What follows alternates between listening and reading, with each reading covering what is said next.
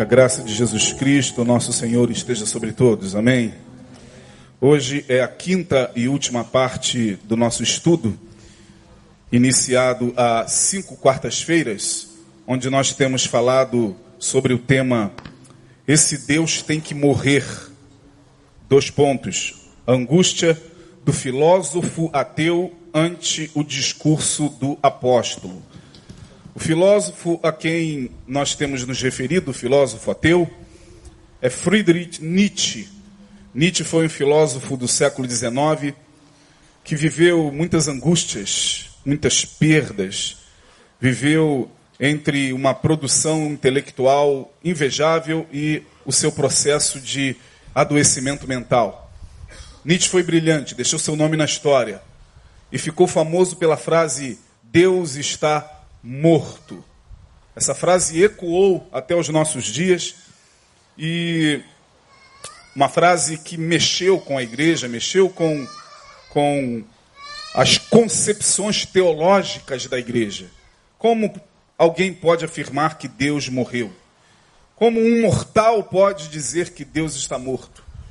E até mesmo se manifestaram em relação a Nietzsche, dizendo que por causa desta frase dele, ele morreu como morreu. De fato, ele morreu perturbado, morreu demente, morreu com um processo avançado de doença mental. E há quem diga, e não foram poucos os que de dentro da igreja disseram que ele morreu desse jeito, porque ele afirmou isso, que Deus estava morto. O discurso do apóstolo é o discurso baseado em Atos capítulo 17, onde nós pegamos a fala de Paulo quando ele chega em Atenas e ali naquela cidade ele percebe o quanto os atenienses estavam mergulhados é, em adorações as mais variadas. Ele faz um passeio na cidade e percebe que a cidade tinha vários altares a vários deuses. E dentre esses altares, Paulo, lá no capítulo 17, no verso 23, ele, em meio ao seu discurso, diz: Passando eu e vendo os vossos santuários, os vossos altares. Vi também um em que estava escrito ao Deus desconhecido. E Paulo diz: Esse, pois, que vós honrais, não conhecendo, é o que eu vos anuncio. E eu tomei a liberdade de pegar a fala de Nietzsche, Deus está morto, e o discurso de Paulo no capítulo 17 fazer uma relação da angústia do filósofo ateu ante o discurso do apóstolo.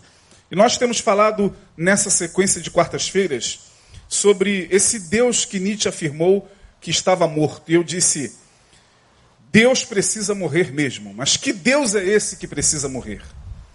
Nós falamos primeiramente ah, sobre um Deus que é altamente controlador.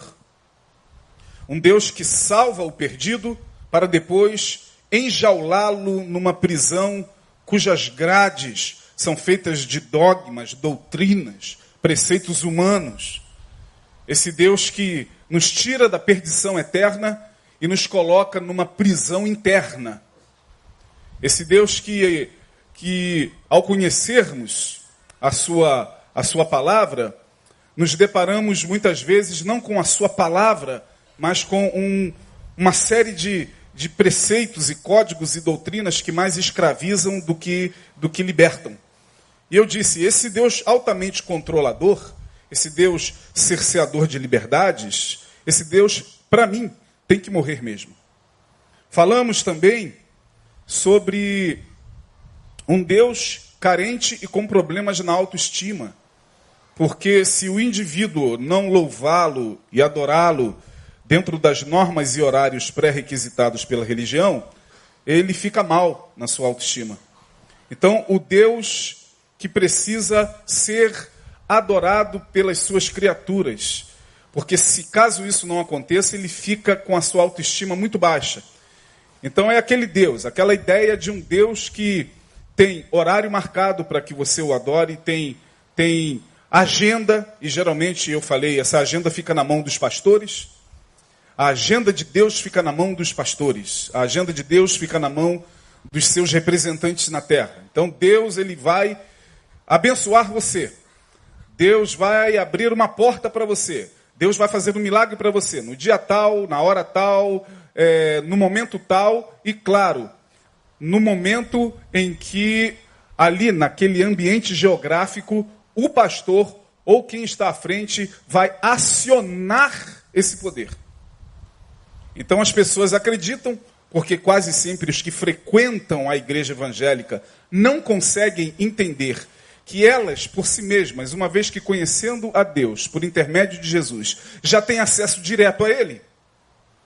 Parece que fica difícil na cabeça de alguns irmãozinhos nossos compreender que eles, por intermédio do sangue do Cordeiro, como diz Hebreus, cheguemos, pois, com ousadia, entremos nos santos dos santos, pelo novo e vivo caminho que Ele nos preparou ou seja, todo aquele que conhece Jesus não tem mais a necessidade de uma intermediação de pastor ou sacerdote, seja ele qual for. Mas isso não entra na cabeça da maioria. A maioria precisa conhecer a agenda de Deus que está na mão do pastor. A maioria das pessoas que frequentam as reuniões evangélicas se tornam dependentes desse Deus que é apresentado como sendo aquele que tem horários, tem locais específicos, tem que ser naquele lugar, tem que ser na hora do culto, tem que ser no momento da liturgia, porque fora dali a gente não pode adorá-lo. Então, esse Deus carente, com problemas na autoestima, que precisa da nossa adoração, porque se ele não receber a nossa adoração, ele adoece, ele fica de mal com a gente. Não, eu não vou te abençoar, porque você não me louvou no culto de domingo pela manhã como você deveria louvar. E você tinha que louvar de pé e você ficou sentado. Você tinha que louvar com as mãos levantadas e você louvou com as mãos abaixadas. Você tinha que louvar assim e você louvou assado. Esse Deus, que na verdade é uma construção nossa, e eu deixei bem claro que esse Deus, na verdade, é o reflexo de nós mesmos. Eu falei que, na verdade, quem tem problema na autoestima somos nós. Nós é que não sabemos lidar com rejeição, nós é que não sabemos lidar com desprezo, nós é que não sabe, sabemos lidar com aqueles que nos abandonam, nós é que não sabemos lidar com aqueles que, que vão embora e não querem mais saber da gente.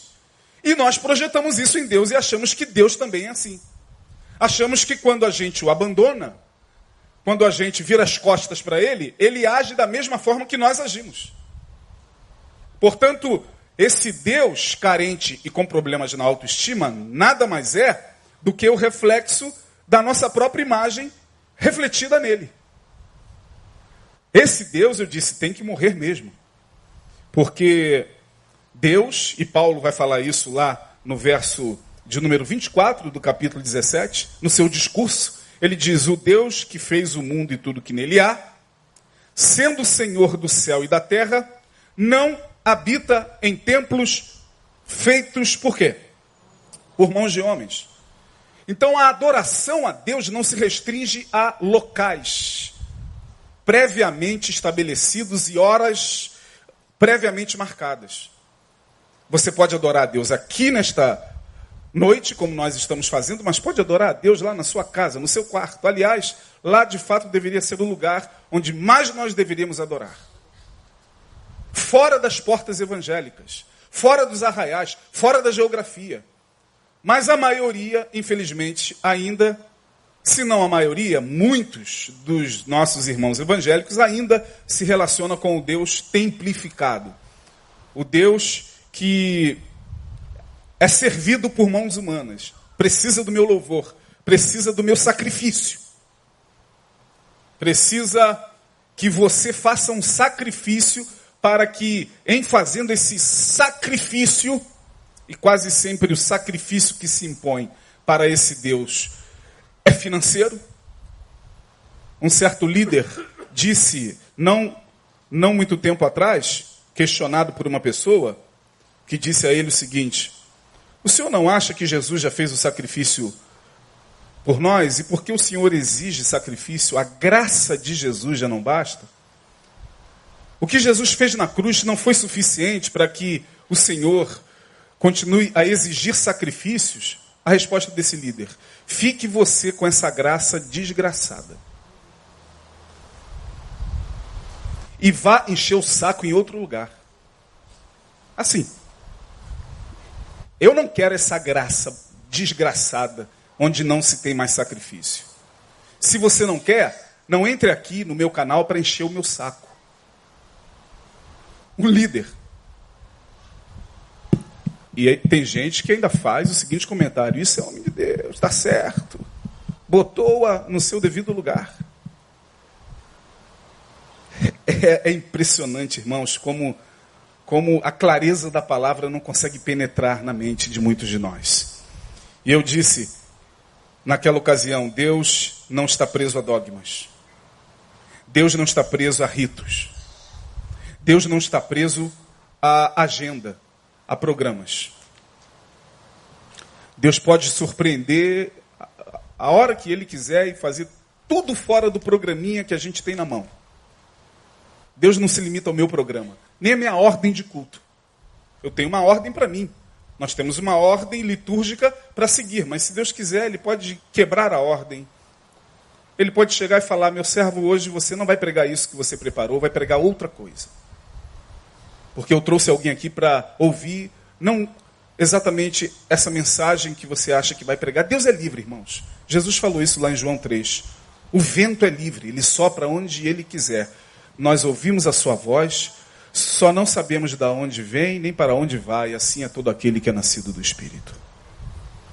Terceiro, falei que um Deus fraco, reduzido e subserviente também precisa morrer. Por quê? Porque é aquele Deus que, se você não declarar, não profetizar e não determinar, ele fica impedido de agir, pois ele está preso às nossas palavras, às nossas ações e às nossas orações. Então, é aquele Deus que só age se eu falar, se eu determinar, se eu decretar, se eu profetizar. Não, você tem que profetizar, porque se você não profetizar, Deus não age. Se você não falar, ele fica impedido de agir. Então Deus se reduziu às minhas palavras. O Deus que fez os céus e a terra e tudo que nele há, agora se reduz ao que eu falo. Eu disse que Deus, que é El Shaddai, a palavra El Shaddai é uma palavra no hebraico que tem a ver com um Deus que é o que? Todo poderoso. Não, esse Deus é Aladim. Eu falei agora que o Deus das igrejas é Aladim. Tem uma lâmpada, você esfrega, ele surge e diz: Amo, peça, amo. E aí você pede e ele faz aquilo que você pede. Porque se você não pedir, ele fica impedido de agir. E eu disse: esse Deus para mim tem que morrer. Eu não conheço esse Deus. Eu não quero relacionamento com esse Deus que está reduzido ao que eu falo, ao que eu determino. E não são poucas as, as, as compreensões teológicas que existem por aí, onde se ensina isso. Não, você tem que declarar, a tua vida está assim porque você ainda não declarou. A tua vida financeira ainda não deslanchou porque você ainda não profetizou o aumento. Você quer aumento, irmão? Então determina no nome de Jesus. Você quer mudar de vida, irmão? Quer sair dessa casa e ir para uma casa melhor? Profetize e determine. A gente vai, é verdade, eu vou determinar e vou decretar, e eu determino é, aumento de 60% do meu salário mês que vem. Eu determino que eu, a partir de hoje, ficarei uma pessoa mais sarada, menos barriguda, menos careca. Eu determino que essa doença vai sumir. Eu determino e às vezes não acontece nada e você se frustra. O problema maior é que quem é que paga a conta? Porque os pastores que ensinam isso não querem pagar essa fatura. Na hora de você chegar e falar, pastor, eu determinei, eu profetizei, eu declarei e minha vida continua a mesma coisa.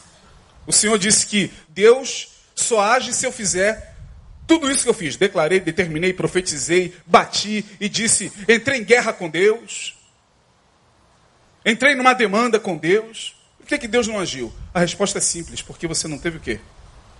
Quem pode dizer? Fé, pronto, vai embora, irmão. Vira as costas vai embora. Ora, aconteceu na vida daquele ali porque ele teve fé.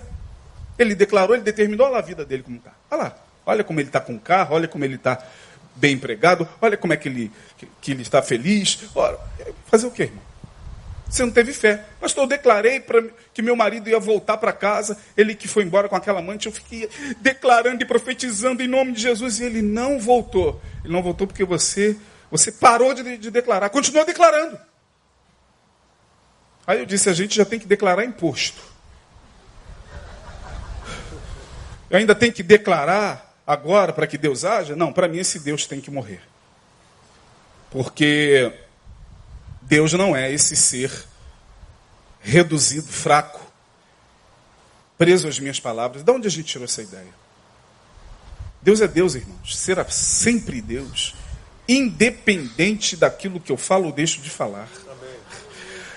Só que ele próprio diz: Pedi, pedi, dar-se-vos-á, buscar e achareis, batei e abrir-se-vos-á. Bom, ele nos dá a liberdade de pedir. Mas ao mesmo tempo que ele nos dá essa liberdade, ele não está dizendo que tudo aquilo que a gente pedir, ele nos dará. Porque Jesus, nessa mesma passagem, diz: Qual é o pai que, se o filho pedir-lhe pão, ele vai lhe dar pedra? Se lhe pedir peixe, ele vai lhe dar semente. O problema é que a gente pede, pede, pede, pai, eu quero, eu quero isso, pai, eu quero, pai, eu quero comer esse pão. E Deus está vendo que não é pão, é pedra. Se você comer, vai quebrar os dentes. Só que a tua ansiedade faz com que você olhe para a pedra e veja pão. A ansiedade altera o nosso psiquismo. Você sabe disso. A gente não consegue, na ansiedade, é, perceber de fato como a coisa é. A coisa muda. A gente olha e diz: Meu Deus, que salmão maravilhoso, Senhor. Ah, meu Deus, me dá esse salmão, me dá esse, esse dourado. E literalmente, né, se falando de peixe, me dá esse namorado. Oh Deus, eu quero. E Deus está vendo que é uma serpente que vai te picar. E ele não dá. E você insiste. E pede. Deus, eu quero. Jesus falou: tá bom, meu filho. Pedi, pedi, dar-se-vos-á. Então, toma. Aí você, pá, é picado. Ai, meu Deus. Oh, não vem chorar. Porque eu fiz de tudo para que essa serpente não chegasse à sua vida. Mas você insistiu. Então, até para pedir, como diz Tiago, pedis mas pedis o que? Mal. Para gastar em vossos deleites. Então, cuidado com essa ideia de um Deus que está preso ao que você pede. E cuidado até sobre o que você está pedindo para a sua vida. Peça, mas peça em Deus e espere a resposta de Deus, porque Deus sabe o que é melhor para todos nós. Amém, irmãos?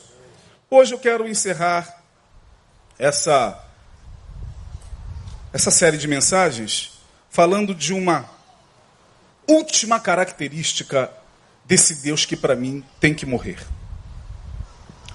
Ao longo da história da igreja, nós vimos a cristandade, a igreja, sofrer três feridas narcísicas. Você sabe o que é uma ferida narcísica? Vou falar para você. Ferida narcísica é quando nós somos duramente golpeados na nossa soberba. Uma ferida narcísica é quando nós somos fatalmente golpeados na nossa vaidade. Chamamos de ferida narcísica quando o nosso ego inflado é abatido. Chamamos de ferida narcísica quando a nossa presunção é aniquilada. Ferida narcísica é quando o nosso peito estufado é espetado e murcho. Ferida narcísica é quando a gente se acha imprescindível, a última cereja do bolo. É quando a gente acha que está controlando, é quando a gente acha que está é, nos lugares de poder, e aí vem a vida e uá, tira tudo. Joga você no chão. Isso é uma ferida narcísica porque atinge o teu ego. É quando você sofre um colapso financeiro, um dia, tendo sido alguém muito bem financeiramente. É quando aquela pessoa que você julgava que nunca, nunca ia te abandonar, te abandona. Isso são feridas narcísicas que vão se abrindo na gente. Muitos de nós não sabemos lidar com feridas narcísicas. Muitos de vocês e muitos dos que me acompanham estão aí adoecidos pelas feridas narcísicas que foram abertas pela vida, ou que foram abertas pela vida. A igreja passou por três grandes golpes. A primeira ferida narcísica que a igreja sofreu ao longo da sua história aconteceu com dois homens. O primeiro chamava-se Nicolau Copérnico, que através de alguns estudos astronômicos começou a observar um pouco mais os astros e descobriu que nós não somos o centro do universo. Como a igreja até então pensava. Antes desta descoberta, a igreja tinha o monopólio do conhecimento. Tudo que a igreja produzia de conhecimento até então, naquela época, século XV, 1400 e alguma coisa, se restringia à ideia de que o, o homem era o centro do universo e tudo girava em torno da terra. Então os padres ensinavam isso. As pessoas que frequentavam a igreja tinham essa visão de mundo. Bom, nós somos o centro do universo. Copérnico vem e diz: não somos. A Terra é mais um dos planetas. Como assim? Não, nós não estamos sozinhos no universo. A Terra está girando em torno de um astro maior que é o sol. Isso foi uma, um, um golpe tão grande na soberba da igreja. Isso mexeu tanto com a igreja, com a sua arrogância teológica, que o tempo passou e um outro homem surgiu e confirmou o que Copérnico disse: Galileu, Galilei. Galileu disse: Copérnico está certo. E olha que Galileu era um cristão pertencia à cristandade católica. Ele não era um ateu. Ele não era alguém de fora querendo golpear a igreja. Ele era um cristão e disse: Copérnico está certo. Nós não somos o centro do universo. Bom, a igreja se reúne, já duramente golpeada em tudo aquilo que ela concebia como verdade, e diz o seguinte: você vai ter que se retratar, senão você vai ser queimado. Como assim? Como? Tudo que nós entendemos sobre Deus, sobre a vida, sobre teologia, sobre filosofia, tudo que a gente tem produzido até então, é por conta da, da crença de que nós somos o centro do universo. Não. Galileu diz: não, não somos não. Se retrata, ele teve que se retratar, para não morrer queimado. Mas a partir dali a igreja teve que repensar. A igreja teve que refazer os seus postulados teológicos. Ela foi obrigada a pensar de forma diferente.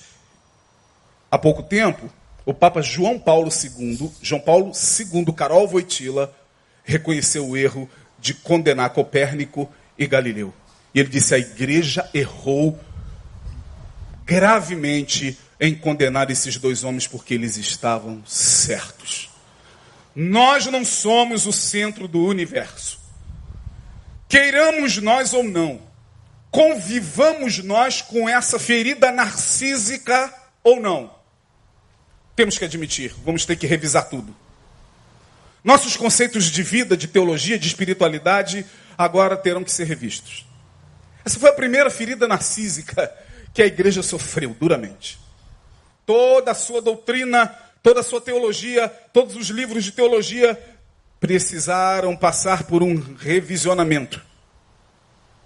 Segunda ferida narcísica que a igreja sofreu foi quando um homem chamado Charles Darwin surge no século XIX com pesquisas profundas sobre a natureza, pegando o Gênesis e comparando com suas pesquisas, ele começa a adentrar de forma minuciosa sobre as espécies. E ele cria uma teoria muito conhecida chamada teoria do evolucionismo. Ainda que esta teoria hoje seja bastante contestada, à época, o Gênesis ficou em xeque. Todo o pensamento da igreja em relação à criação do mundo baseava-se aonde? No Gênesis. O Gênesis era o livro que, tomado de forma literal pela igreja, colocava como visão de mundo que o homem foi criado e as espécies foram criadas daquele jeito que está ali em Gênesis. Surge Darwin e questiona profundamente. A teoria das, da evolução das espécies ganha terreno. A igreja, mais uma vez, se vê diante de uma outra ferida narcísica. Darwin questionou profundamente a visão de criação. Ah, pastor, mas a teoria dele não se sustenta. Sim, mas se você hoje faz biologia, se você hoje se propõe a estudar ciências naturais, se você é doutor em biologia, você tem que passar por Darwin. Todos os que hoje querem ser biólogos terão que estudar Charles Darwin. Não tem jeito. E a igreja mais uma vez se vê em apuros. Ela tem que parar e pensar no que nós temos crido de fato. Porque Darwin, ao contrário do que dizem, ele não questionou Deus. Ele não disse que Deus não existia. Pelo contrário, ele fez pesquisas mostrando que as espécies passam por, por mutações e evoluções. Em momento algum ele questionou a Bíblia, como todo mundo acha. Quem se sacudiu foi a igreja.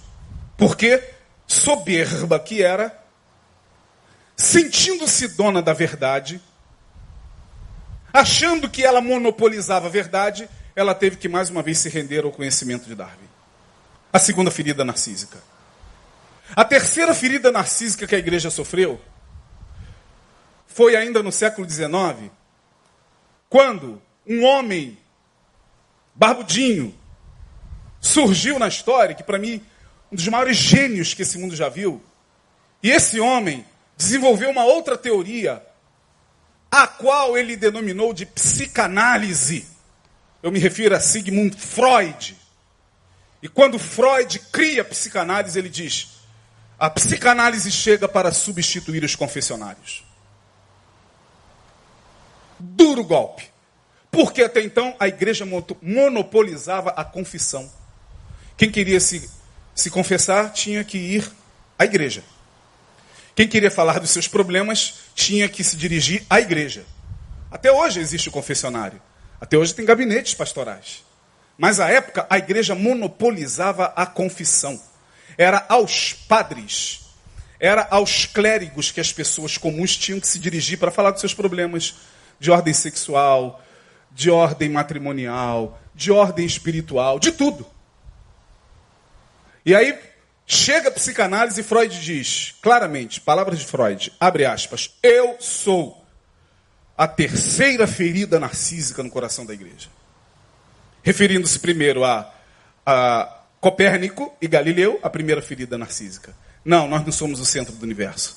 Referindo-se a Charles Darwin, não, o Gênesis precisa ser revisionado. O Gênesis não pode ser tomado assim de forma tão literal. E ele diz: e agora eu chego para, com a psicanálise, substituir os confessionários. E a igreja mais uma vez se vê em apuros. Porque a partir desse momento, primeiro, foi tomado como herege. Freud, nos seus primeiros anos, foi tomado como alguém que criou até uma seita. O que, que é isso? Psicanálise. Inconsciente. Como assim? Então quer dizer que uma pessoa que está ali se contorcendo, ela não está endemoniada, como a igreja achava. Toda manifestação estranha para a igreja era demônio. Quando não muito, levava-se à Inquisição, porque se alguém tinha alguma manifestação do inconsciente, como visões, premonições, é bruxa. Tem que queimar. Leva para a fogueira. Como assim? Joana d'Arc, a grande visionária que levou a França numa batalha extraordinária contra Joana d'Arc, que tinha visões, visões divinas, e que se tornou uma combatente, foi condenada, bruxa. E aí vem Freud e diz: não, é o inconsciente atuando. A igreja tem que se refazer mais uma vez ela toma uma pancada nos seus valores, nas suas concepções teológicas. Por que, que eu estou falando isso, irmão? Longe de mim Longe de mim querer se comparar a Copérnico. Longe de mim querer se comparar a Galileu, a Charles Darwin. Longe de mim querer se comparar a Sigmund Freud. Mas nessa última característica que eu vou falar desse Deus que tem que morrer hoje, eu acredito, aliás, eu acredito que desde que comecei esse estudo, esse estudo é, é um estudo que pode parecer que não, mas é muito desconstrutivo para alguns. Alguém me parou aqui no culto de domingo, conversando comigo sobre esse estudo de quarta-feira, e falou, pastor, que desconstrução. Eu falei, não tanta. Não, mas, é, mas eu entendi o que ela quis dizer. É desconstrutivo mesmo. A gente ter que reformular Deus na nossa cabeça é altamente angustiante. Você que veio dessas igrejas onde tem que declarar, tem que profetizar e tal, você que passou por lá, imagine você estar tá ouvindo isso aqui. É extremamente angustiante. Você que passou por essas igrejas que tinha ah, é, é, que a agenda de Deus estava na mão dos pastores, onde Deus agia segundo os pastores, onde a manifestação de Deus era ali, naquele horário, naquele dia. Chegue e ouve que esse Deus tem que morrer. Isso é extremamente desconstrutivo e angustiante. Eu sei disso. Eu estou ciente. E essa última característica desse Deus que tem que morrer, além das três que eu já falei, é um Deus que nos dá permissão para julgar pessoas em seu nome. Vou repetir. Qual é a última característica nesta noite, encerrando o estudo, de um Deus que para mim tem que morrer? É um Deus que nos dá permissão para julgar as pessoas em seu nome. Como assim, pastor? Bom, é aquele Deus que, que, por intermédio dele, ou com sua procuração, ou com uma habilitação de um cartório celestial, ou com uma licença, permite que nós, os seus servos, tenhamos liberdade e autonomia para afirmar categoricamente quem está salvo e quem não está. Vou repetir. Uma outra característica de um Deus que para mim tem que morrer é esse Deus que muitos de nós acreditamos acreditamos ou acreditam que deu permissão a mim e a você para apontar as pessoas e dizer: está salvo, não está, vai para o inferno. Não, esse Deus para mim tem que morrer. Por quê? Porque ele não nos deu essa permissão. E talvez isso, torna a repetir, longe das três grandes feridas narcísicas, para mim isso também seja uma grande ferida narcísica no coração de todos nós, porque nós nos sentimos no direito de julgar as pessoas e dizer quem é que vai para o inferno e quem é que não vai. Portanto, falar isso aqui é golpear narcisicamente a todos nós. Porque há não poucos crentes que se veem no direito de apontar e dizer categoricamente quem está salvo e quem não está. Isso para mim é anátema, seja considerado anátema. Quem nos deu essa autoridade, irmãos? Vamos lá. Em João 10,16, eu queria que vocês acompanhassem comigo rapidamente. Em João 10,16, Jesus fala assim: ó, Ainda tenho outras ovelhas, leiam aí, que não são desse aprisco, que não estão aqui, que não passaram pelos mesmos ritos que nós passamos, batismo, que não estão aqui. A essas também me importa o quê? Conduzir. E elas ouvirão a minha voz, e haverá um só rebanho e um só pastor. Então há muitas outras ovelhas que não estão aqui na igreja, mas Jesus já está chamando de ovelha. Duro isso? Não, pastor, não aceito. Não, então conteste Jesus. Porque ele está dizendo: não se iludam em achar que ovelhas minhas são aquelas que visivelmente vocês vêm congregando com vocês. Não se iludam. Não caiam nesse engodo. Não pensem vocês que para se tornar ovelha de Jesus tem que entrar numa igreja, tem que passar por tudo aquilo que eu e você passamos, ouvir a palavra, passar pelo batismo, congregar, passar a dar o dízimo, entrar no hall de membros de uma igreja, e a gente fala agora é ovelha de Jesus. Quem disse isso? Olha como é desconstrutivo, irmãos. Um outro texto, João 10, 26 e 27. Bom, olha o que, que Jesus está falando para os religiosos da época. Isso aqui é duro, mas ao mesmo tempo verdadeiro. Mas vós não credes. Jesus está falando ali em João 10, ainda em João 10, que começa lá, eu sou o bom pastor, o bom pastor dá a vida pelas ovelhas e tal. Lá no capítulo, ainda no capítulo 10, lá nos versos 26 e 27, ele, ele, Jesus, ele, não tem discípulo nenhum falando isso aqui. Não foi Pedro, não foi Mateus, não foi Tiago, não foi João quem disse isso aqui. Ele disse: Mas vós não credes. Porque o quê? Não sois minhas ovelhas. O único que pode apontar para alguém e dizer: Não é minha ovelha, é ele. O único que tem autoridade para dizer: É minha ovelha e não é, é Jesus. Como ele está fazendo aqui. É duro, Chega a arrepiar ter que ouvir isso aqui de Jesus.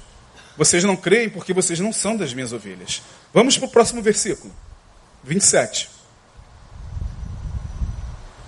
Ele continua no 26, bota o 27 aí. Travou? 27. As minhas ovelhas, o quê? Ouvem a minha voz e eu, repita, eu as conheço. Repita mais forte, irmão. Eu as conheço. Quem é que conhece, irmão? Jesus, não você. Desculpe a desilusão. Então você para de ficar falando que aquele vizinho seu vai para o inferno que não é ovelha de Jesus. Você não conhece e não sabe se ele é ou não.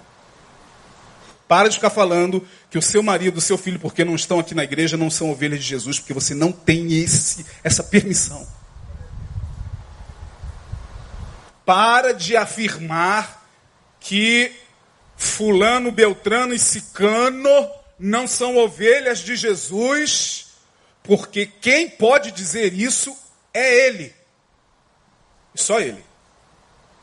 Como Ele está dizendo, vocês não são minhas ovelhas. Já as minhas ovelhas ouvem a minha voz e eu as conheço e elas me seguem. Ainda em João, capítulo 10, versos 37 a 39.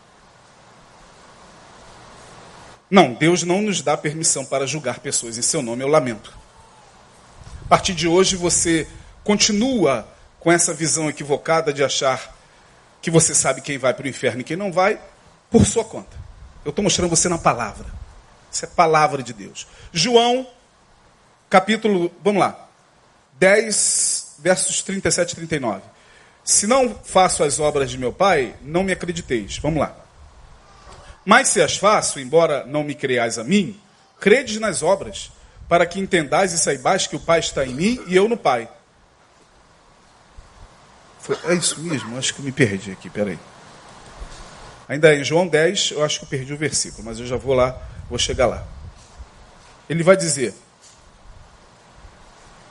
Aquele que vem a mim, de maneira nenhuma lançarei fora. É João 6.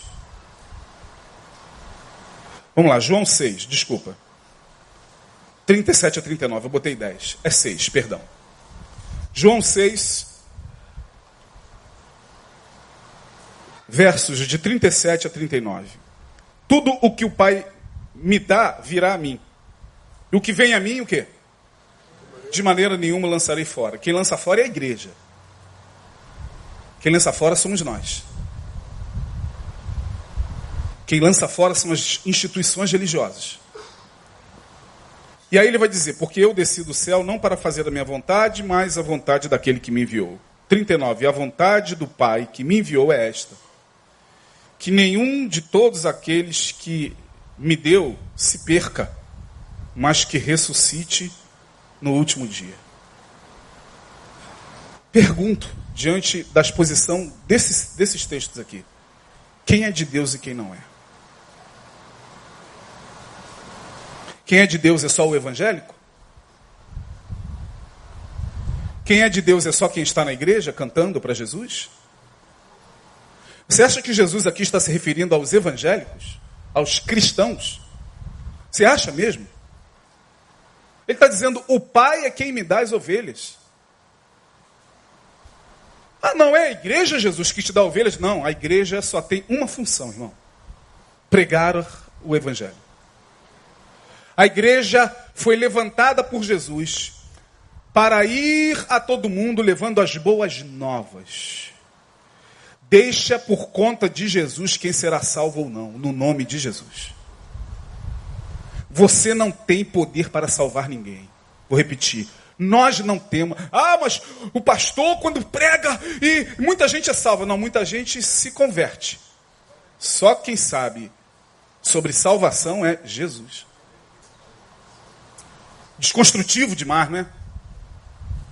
Mas é Jesus quem está falando. Vamos a Mateus capítulo 13, versos de 28 a 30. Vocês conhecem a parábola do joio e do trigo. Um homem planta uma semente num campo. Essa semente é, é, é, o trigo. E aí esse homem dorme. Um inimigo vem e planta uma outra semente que é o joio. Ok, no dia seguinte ambas crescem juntas. Muito semelhantes, o trigo e o joio. Aí alguém diz: Senhor, se foi um inimigo que plantou o joio, vamos arrancar o joio. E vamos deixar o quê? O trigo. Olha aqui que Jesus responde. Ele, porém, disse: Não para que ao colher o joio, não arranqueis com ele também o quê?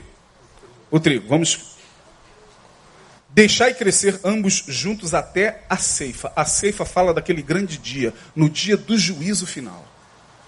E por ocasião da ceifa, direis aos ceifeiros: ajuntai primeiro o joio e atai-o em molhos para o queimar. O trigo, porém, recolhei no meu celeiro. Bom, essa é a parábola. Mais tarde, Jesus fala: sobre a parábola, explica aos discípulos e deixa bem claro: os ceifeiros, naquele grande dia, que vai separar joio e trigo, ovelha de bodes, quem é de Deus e quem não é, não são vocês, são os anjos do Pai. Está lá, mais à frente, quando Jesus explica a parábola do semeador. É muita arrogância da nossa parte chegar aqui no púlpito, olhar e dizer: é de Deus e não é. Está apto a tomar a ceia? Não está. Como eu já vivi isso. Eu já vivi. No momento da ceia, os diáconos fazem uma fileira e olham. E pelo olhar, eles vão delimitando quem vai participar da ceia ou não. Aquele irmão, aquela irmã não pode. A saia dela está muito curta. Aquele irmãozinho lá da ponta, não dê ceia para ele, porque ele está com muito batom na boca. Não desceia para aquela irmã, porque eu fiquei sabendo que ela é divorciada. Tá, vocês pensam que isso não existe? Vocês pensam que eu estou brincando? Vocês pensam que por aí não tem isso? De gente que já está, antes do tempo, separando joio de trigo? E Jesus está falando, onde é que? Quem é que deu a vocês essa autoridade?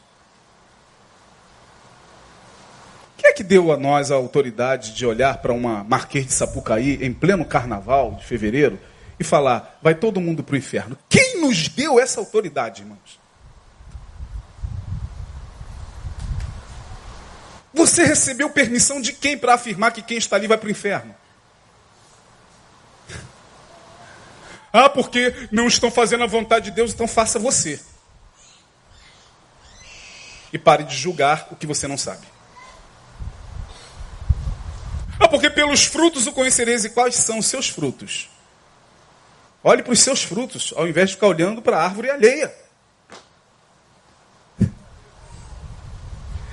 Desconstrutivo, né? É uma ferida narcísica que a gente tem que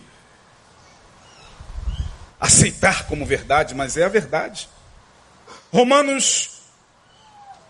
Não, Mateus, já falei, Atos 16, 31 e 32.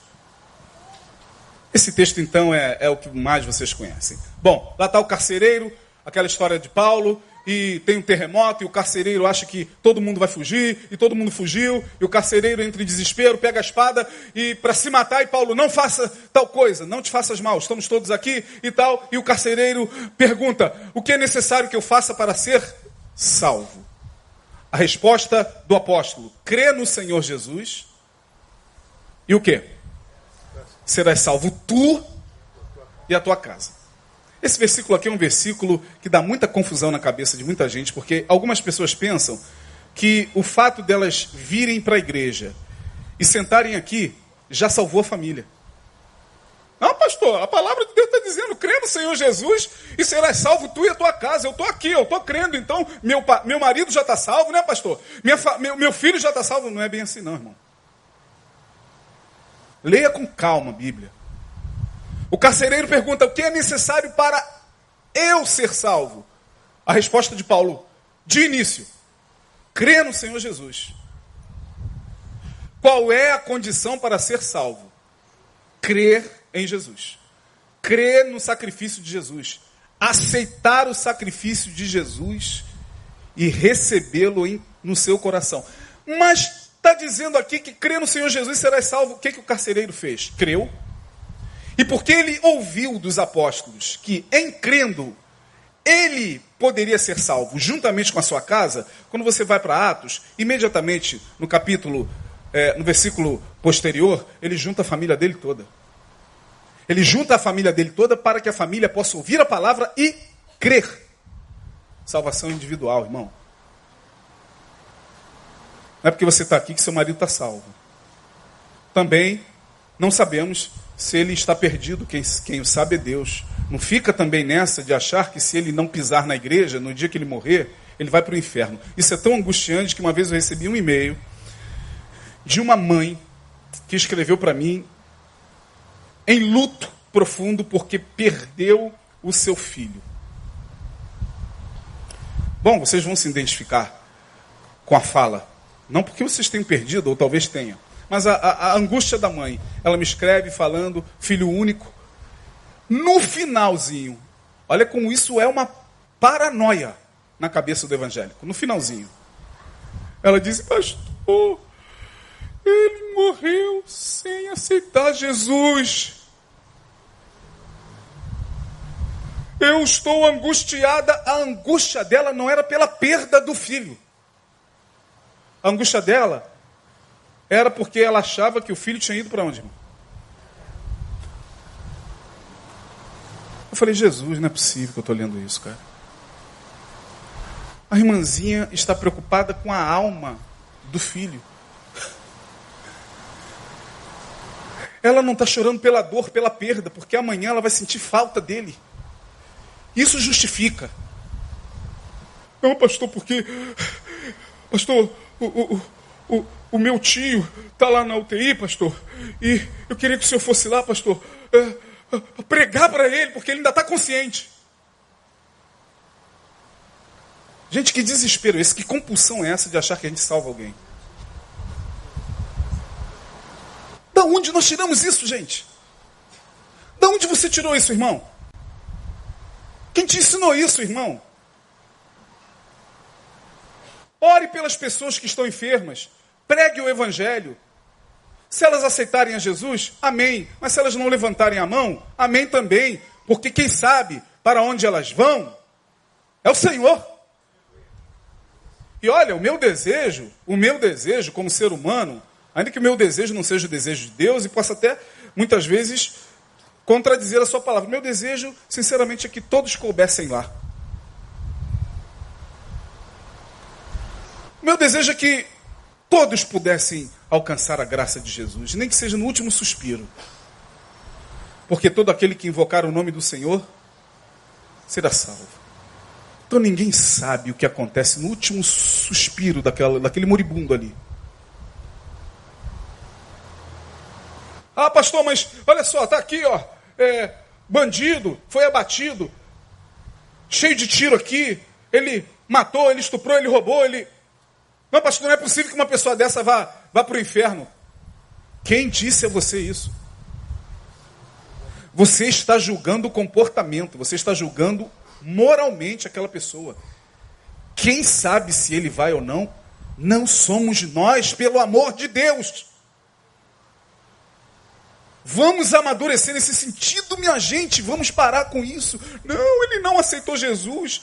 Ah, pastor, eu levei ele domingo. Ele foi domingo, ouviu a mensagem. Pastor Nil pregou, ele gostou. Ele ficou feliz.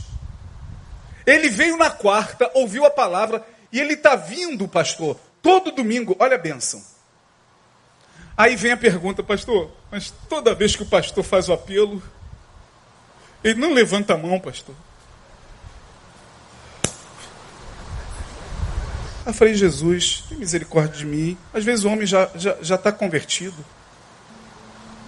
É o que acontece aqui, do nada, do nada, irmãos, não vem aqui à frente, não levanta a mão. Alguns vêm, levantam a mão, outros simplesmente vêm frequentando. E quando o pastor fala, gente, classe do batismo e tal, tá lá um grupo de 10, 15, eu quero me batizar.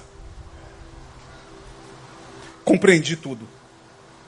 Oh, mas você, é, você levantou, foi lá na frente? Não, levantou a mão assim e falou: Eu confesso com a minha boca que Jesus Cristo. Não, não fiz nada disso, não. A palavra foi entrando no meu coração. O Espírito Santo, que convence o homem do pecado, da justiça e do juízo, foi trabalhando naquele coração e ele simplesmente quer se batizar e acabou. Não existe forma. O Espírito Santo trabalha como ele quer. Você está aqui, ah, eu deixei meu marido em casa vendo futebol, mas quem garante que o Espírito de Deus não está trabalhando no coração dele? Ah, pastor, eu estou aqui, como eu queria que minha mulher estivesse aqui. Ela está onde? Ela está vendo novela, mas quem garante que o Espírito Santo não está ali trabalhando no inconsciente dela? Você está aqui e de repente ela está recebendo inconscientemente o que você está recebendo aqui. E meu irmão, Deus tem formas maravilhosas de trabalhar. Pare de ficar jogando as pessoas no inferno. Pare de achar que pessoas que não são da sua fé, que, da sua crença, pessoas que não são é, é, é, do seu grupo religioso, estão condenadas. Pare com isso em nome de Jesus. Isso é desconstrutivo demais, é, mas é a palavra de Deus. Quem sabe é Jesus, naquele grande dia ele que vai colocar bodes à esquerda, ovelhas à direita. É ele quem vai dizer bendito, vende bendito de meu pai, possui por é ele, não nós. Isso não é difícil de entender, irmãos. E a nós, pastor, a nós cabe viver o evangelho. Se possível, sem palavras. É muito blá blá blá, é muito Jesus te ama, Jesus vem aceitar Jesus, é muito blá blá blá. E o que a gente vê é esse Deus de Nietzsche, esse Deus controlador nas igrejas, esse Deus com autoestima fraca, esse Deus horrível, esse Deus com a cara horrível. Esse é o grande problema. Terminando, eu vou para Romanos 10, versos 6 a 8 e termino aqui meu estudo. Ah, esse Deus para mim tem que morrer, irmão. Não, eu não tenho direito de, de apontar quem quer que seja e dizer, está salvo, não está. Quer saber? Nem o ladrão que estava ao lado esquerdo de Jesus, não aquele que ele falou, hoje mesmo, quem lembra?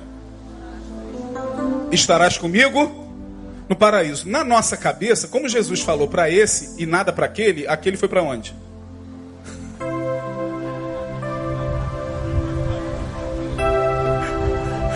Aí no dia no céu, quando a gente chegar no céu, vem dois camaradas. Oh, você está aqui também? Eu sou o ladrão da direita e eu da esquerda. Porque a graça dele me alcançou, ele não falou nada, mas olha, quando ele falou hoje mesmo estarás comigo no paraíso, eu antes de morrer, em pensamento falei, Senhor, me alcança também. Porque o amor de Deus é imensurável. Aleluia. Romanos 10, eu termino. Mas a justiça que vem da fé diz assim: Não digas em teu coração, quem subirá ao céu? Isto é, trazer, volta lá, trazer do alto a Cristo. Vai. Ou quem descerá ao, ao, abismo? Isto é, a fazer subir Cristo dentre os mortos. Não diga no teu coração, quem vai para o céu? Quem subirá ao céu? Quem vai descer ao abismo? Aí Paulo vai dizer o seguinte: Mas que diz? Mas que diz? A palavra está perto de ti, na tua boca e no teu coração. Isto é, a palavra da fé que pregamos. Que palavra é essa? Pode ir lá. A saber, se com tua boca confessares a Jesus como Senhor e em teu coração creres que Deus ressuscitou dentre os mortos, serás salvo. Isso acontece nos recônditos da alma, é na subjetividade do ser, é no coração. E só quem conhece o coração é Deus.